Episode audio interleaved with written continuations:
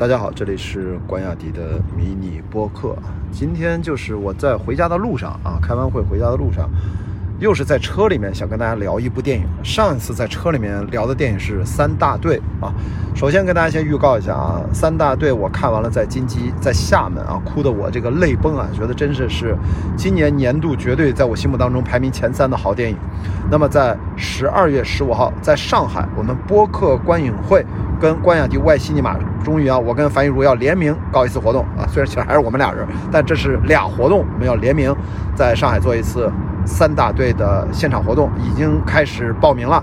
那这个报名链接我会放到评论区，好吧？欢迎大家，我们在上海好好聊一聊这部啊，如何让我看完，真的是不只是泪崩啊，就这个等于已经情绪都快失控了，就是我真觉得是打动我，好吧？我们今天不是说三大队，今天我想跟大家聊什么呢？题目是雷德利·斯科特怎么着你们了啊？踩着你们尾巴了吗？还是怎么样？因为就是因为啊，我昨天看完了《拿破仑》。本来想出了电影院就跟大家聊两句，结果呢，因为下一场电影我就看《再见尼可乐》，就把这个事儿给忘了，所以先 录了一段《再见尼可乐》。我现在是补录一下，雷德利·斯科特导演八十多岁啊，八十五六了吧，人家拍了《拿破仑》这部电影，片长一百五十多分钟啊。然后我看网上恶评不断，我是在英皇看的 IMAX 电影，然后 IMAX 版，我觉得这个电影我是非常满足的。我就在想，这到底怎么回事？大家为什么呀？我又看完电影，我出了影院，我跑到豆瓣上看看这批评的原因。其实我也有点怎么说呢，哭笑不得。就是这个电影，首先我先说我喜欢的原因是什么？我先不去反驳大家，我就说我喜欢的原因。首先，这是我永远关心的是导演的表达。雷德利·斯科特，这简直是电影史上跳不过去的啊！从《异形》不用说了，到后来哪怕跟这个电影很息息相关的，怎么角斗士，对吧？因为为什么？因为这次拿破仑那主角《角斗士》里面不是演那个皇帝，演那反派吗？他现在还演皇帝。那再到后来，他更多的一些电影，这次的拿破仑更多的其实像上一部《最后的决斗》，实际上他都有现在八十多岁的一位好莱坞顶梁柱级别的导演，一些真正他对他人生思考当中认为一些重要的议题，他通过都是历史片。来跟大家进行交流，因为历史片里面他很多他的思考的话呃话题，他的呈现的视角，他反而是能够留下来的。他要真是拍时装片，还真不见得。你看最后的呃决斗，三段，三个视角，甚至三个编剧，然后他这么来呈现这样的一个当年可能应该也是有过呃真人真事的原型的啊。那这个电影它是有强烈的现代性。那在拿破仑就不用说了，拿破仑他其实是我觉得他是 很多网友批评之不成立，就是他不尊重史实。其实雷德利·斯科特拍到这个时候，他已经对史实没有那么关心了，他真正关心的还是在这个电影当中关于这个人物能给予什么样的新的视角，让这样的故事它能够产生讲述的兴趣，呃，它产生讲述的动力，这个对于他。都已经这把年纪了，他其实已经不再为了取悦观众而拍，以及他是否在拿破仑这样的一个知名的、早就历史上有公论的啊，关于他的书都三四百本的这样的一个家喻户晓的人物，他还能够从中找到怎样的一个新的呃角度，甚至找到一个新的诗意，找到他的新的悲剧性的切入点。他毫无疑问，他这个是一个悲剧性人物。那我觉得，在首先说这个结尾，我觉得他是戳破了大家对于拿破仑任何崇拜他的这样的，就是普通人对拿破仑崇拜的幻想。他最后说白了嘛，你搞了那么多年，几十年，你让法国人民死了三百万，呃，杀了多少人，也可能不止三百万吧。就是说你这个人，他的所谓的什么荣耀，头上的一堆光环，背后是。几百万人类的生命的代价而堆积出来的，这个东西真的值得去骄傲吗？我觉得就这个点，看到最后那个字幕，我觉得每个人会有自己的一个评判。导演为什么就直接咔嚓，就就不说别的，就拿人的生命说事儿，其实就够了。第二呢，就是约瑟芬，他跟约瑟芬的这段关系，在这个电影里面是大书特书，但我觉得这个关系它是非常现代性的。这个视角就是我们从来没有机会去，或者没有看到什么样特别多的角度去真正的从呃双人的叙事视角去建立人物形象，用这样的角度来推进故事。在这个电影里面，其实大家一定要注意旁白的声音，有拿破仑，也有约瑟芬。那这两个视角来共同的来塑造一个人物。在这里面，我觉得约瑟芬其实，嗯，完全是一个支撑型的、服务性的角色，并不是说约瑟芬通过他的讲述，他把自己塑造起来。我觉得其实约瑟芬塑造，呃，不够好，在这个版本里面，他依然是在服务拿破仑的。但这个不不足够好，我认为啊，就是大家等到看啊。他不是 所有人都知道有一个四个多小时的完整版本啊，这个呃苹果电影公司，它会在线上有一个流媒体的超长版本。那么导演他非常体谅观众，两个半小时让大家觉得做的时间已经够长了，他就干脆我有更多的表达放到流媒体版本。这个我觉得是未来的很常见的一种呃导演的选择，这个可能会成为未来的一个重要的趋势，就是。影院版相对流畅，呃呃，甚至简明，然后获得一些高的票房，更重要的是关注度，然后反而能够拉动线上流媒体的销售额和播放量。我觉得，觉得这是一未来的一个很重要的一个操作模式了。比如说，呃，流媒体和正在弱势的影院，它其实还是一个建立新的共生关系，而不是互相的仇敌。那最终其实是流媒体更强势的这一方。他来制定游戏规则的，那影院也只能去配合啊。这个说远了，扯回来，那为什么约瑟芬在这里面，我觉得有点可惜呢？就是说，如果我是很认同这次创作者的创新之处，就是通过拿破仑和他的情人，这也是很经典的一对人物关系的视角来大做文章，但是他却没有给约瑟芬对等的人物塑造，我猜可能就是很多被删减掉了。那我这是一个个人的武断啊，就是看到了四个小时以后。我猜里面应该有很多约瑟芬和呃拿破仑的呃对手戏。注意，这个对手戏在国内公映的版本里面，据说删掉了一分多钟。我猜是呃应该可能都是他们俩的床戏啊。这个电影里面要不就是战争啊，就是杀戮啊，要不然就是应该有很多场，哪怕拍的时间不用很多，但是就是关于这个。拿破仑跟约瑟芬的爱恋故事，可能他们的床戏，他们应该是有性爱场面，才匹配得上他的这些战争场面。但现在国内引进的这个版本，虽然就删掉了一分多钟，但我觉得可能删掉了至少两场以上的性爱戏，甚至更多的这样的相关的画面。其实这个对于影片的伤害度，在这部电影来说是非常大的。你就这么换一个角度吧，就是我们想一想，我们把《色戒》。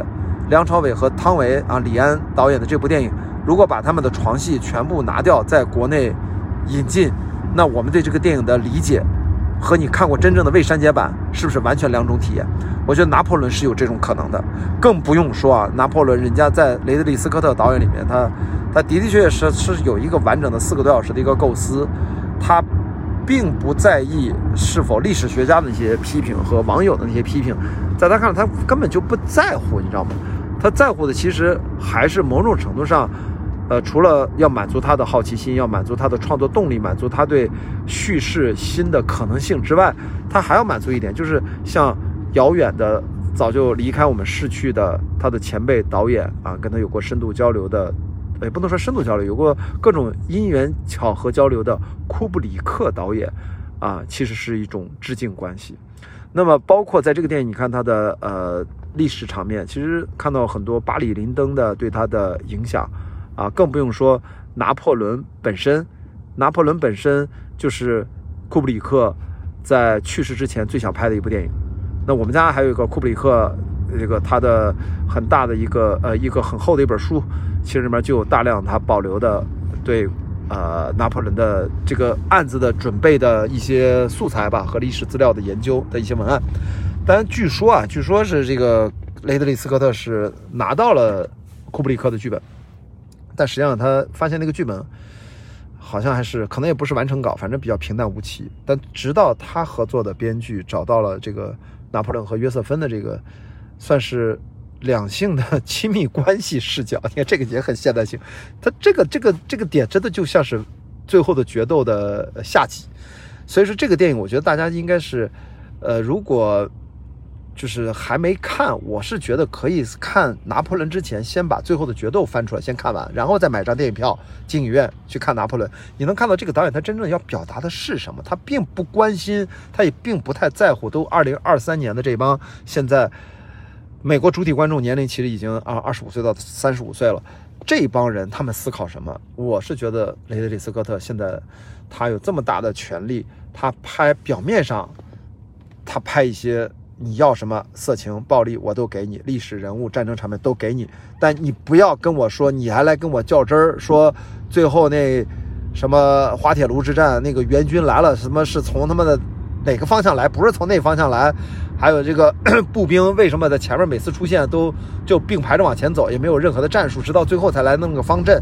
就这些东西，你知道吗？就是这这很无聊。就是说，包括滑铁卢之战，这个这这这这这拿破仑从来没有。冲锋在前，就是这，人家就是一个电影导演，一切都是为了他的电影叙事和他追求的电影整体的美而服务。这就是像不管是雷德利·斯科特还是詹姆斯·卡梅隆，这暴君导演他就这样。当然，你如果是有些无能导演没做功课，他做错了，他想照搬历史，他搬的不对，那叫无能。但对于雷德利·斯科特，对不起，人家不是无能，这就是他叫。抓大放小也好，他只关心他关心的事情。除此之外，他觉得流畅，他按照他的这个美学能够自洽，他就 OK 了。其实他是完全不会接受这种批评的。所以我觉得我们有时候看电影的时候，我们不能用什么历史家的眼光。他哪怕是个历史题材，他又不是个纪录片儿，对吧？他也就是个故事片儿，他就是演绎的，而且。他表达的其实可能是他脑子当中的一个拿破仑。那一千个人有一千个哈姆雷特，为什么一千个人就不能有一千个拿破仑？那么这拿破仑怎么着？人家是法兰西什么国王还是啥一堆头衔？他又不是。不是你美国人的皇帝，咱把你是是一个讲英语片儿，对吧？很多人就说啊，你这个法国皇帝说英语就看着很奇怪。那你去骂好莱坞啊？这好莱坞这么霸权那么多年了，那咱以后是吧？中国人拍什么美国片儿，是不是也得都得说英文？那其实咱让老外说中文，那是不是大家是不是也没啥意见？就说这种，我觉得批评啊，就就为了批评而批评，就是你可以说你没没太理解导演在干嘛，你也觉得看这片儿有点啊平淡啊呃臃肿，或者说看不到好在哪儿，我觉得这都。都特实在，但要上来就是真的证明自己，说我历史比你斯雷德里斯科特懂更多啊，其实并不见得啊。或者说你觉得我比一般观众懂更多懂更多，那这个要显摆一下，我我是能理解了。但是你显摆的同时，如果说你非要去骂这个片子或者骂这个导演说拍的多么差，对不起，我真觉得这个大家看电影啊，就是就不用非要按照一个逻辑看。其实要电影，这不是我一家之言，就是。我们稍微的了解一下这个导演，这个导演他他也他也拍过糟糕的电影，但是最糟糕的显然这么说，他不是拍了一个埃及的法老与啥啥啥？我在香港看的也是 IMAX，我觉得那电影拍的真不如这个，这也是历史题材，那那拍的埃及他更更胡编了，如果按照一般观众标准，但那个电影我真觉得 他完全没有拿破仑这部电影，因为他承接在最后的决斗之后，这是八十多岁雷德利·斯科特，他真的不是在那样的胡乱拍。他是真正想能够留下一些自己真正的 对于历史问题的一些现代性的思考，而这样的电影其实最终他可以经得起拿起来反复看的。他在里面也在努力的呈现自己的呃，就他最擅长的画面上的美学，电影上的整个的整体带给观众的这种视听上的感受力。那这里面你看，比如我记得《八里林登》当时其实就是一个。摄影大赛吧，我觉得就是库布里克拍那个《巴里林登》，他对烛光的运用、对灯光的运用、对摄影的一些新的技法的探索。那么在这次里面，我觉得他是这种大场面，他的历史题材，他对这个演员的表演的状态，最重要的对这个女演员大胆的启用。哇，我觉得这个他依然还是能，我的感觉他很从容。但是对不起，他可能跟你期待的东西不一样。这个，因为我对。我对这导演拍这个历史片我没有任何期待，我就觉得，哇，他又能拍一个类似于《天国王朝》这样的历史片，太过瘾了。那《天国王朝》里面说白了，你要用同样的苛刻的标准，你回头批判一下《天国王朝》，是不是很多问题也一样能成立呢？对吧？十字军东征的时候，他那细节做的每个就都对吗？我在想，着不是，这都是雷德利·斯科特嘛。所以呢，第一呢，就是我觉得我之所以今天不要展开太多，到底它现代性、它的议题，我觉得其实谜底的答案应该在。呃，约瑟芬身上，但是刚好在公映的这个影院版本里面，我认为被剪掉的很多都是约瑟芬跟拿破仑的很多对手戏，而是会很重要的对手戏，是应该能够塑造约瑟芬。比如说他后面有一个台词说，呃，是那个俄罗斯年轻的王国王王子还是国王，反正很帅那大帅哥，呃，找他幽会，找他跳舞，就是说啊，你有什么魅力，你的性感，巴拉巴拉说的一些。我天，我说这哥们疯了吗？这我看到这儿了。是吧？这这他他这你我知道导演要表达这个，但是你就光嘴上这么愣说出来，我说我没看着啊。所以从这个角度你要批评的话，我就说对约瑟芬这个人物塑造，我觉得你不能上来就用这么另外一个国王的嘴来夸他，他一定是前面展示了很多很多，现在展示的这个是不充分、不满足的。如果要批评，我会宁可说这一点。那到底他现代性的表达是什么？我觉得我现在不想下什么任何的判断，因为这个作品某种程度上不完整。从这个呃影院公映版本来看，它它是章节化的，它是呃段落式的。我觉得它其实是一个呃满足很多对历史片、对战争片啊、对拿破仑感兴趣的影迷，满足他们的，就是导演给了一个自己阐述的版本，满足了他们一些好奇心和一个呃看这种类型电影吧，也是类型啊，它有对应的这种满足感。我觉得基本都是能满足的。啊，但是就是历史学家，你不能拿一些较真儿啊。那么更重要的导演的议题的表达，我相信是在他的线上流媒体那个版本，我觉得他会相对充分一点。所以到那个时候，我们如果看了四小时、四个多小时那个版本，因为它是两百五十分钟嘛，四小时十分钟，我们看完那个版本，有机会跟大家再聊一下，到底这个电影对于雷德利·斯科特对于我们到底是什么？好吧？所以我就说嘛，咱不要这么生气。什么？我看完这评论说，雷德利·斯科特人家怎么着你了？人家拿了投资人的钱，拿的又不是你兜里的钱。对吧？就跟踩了你们家尾巴一样，就是对他这种攻击，我觉得大家这太着急了，好吧？这个电影是一个很，就是真的是很棒的一个电影。到底怎么办？我说了，我现在不想轻易的下定论，我也不想说自己自己打耳光的话。我们看到那个完整版本再说。就算没有那个版本，我觉得这个电影我绝对会值得推荐给大家去大荧幕去看。这八十多岁老爷子这电影你看也不少一部，这而且这绝对不是他拍的很差的片子。他以前什么？谎言之躯什么，我都我都没怎么看下去啊！当然有人也说谎言之躯可能很好，但是我真的，他有过一些拍的，我是觉得不太行的，好吧？那我们今天就关于拿破仑就聊到这儿啊！就雷德利·斯科特怎么着了？怎么就没踩你们家尾巴，对吧？不要那么着急。好，那我们下集再见啊，拜拜。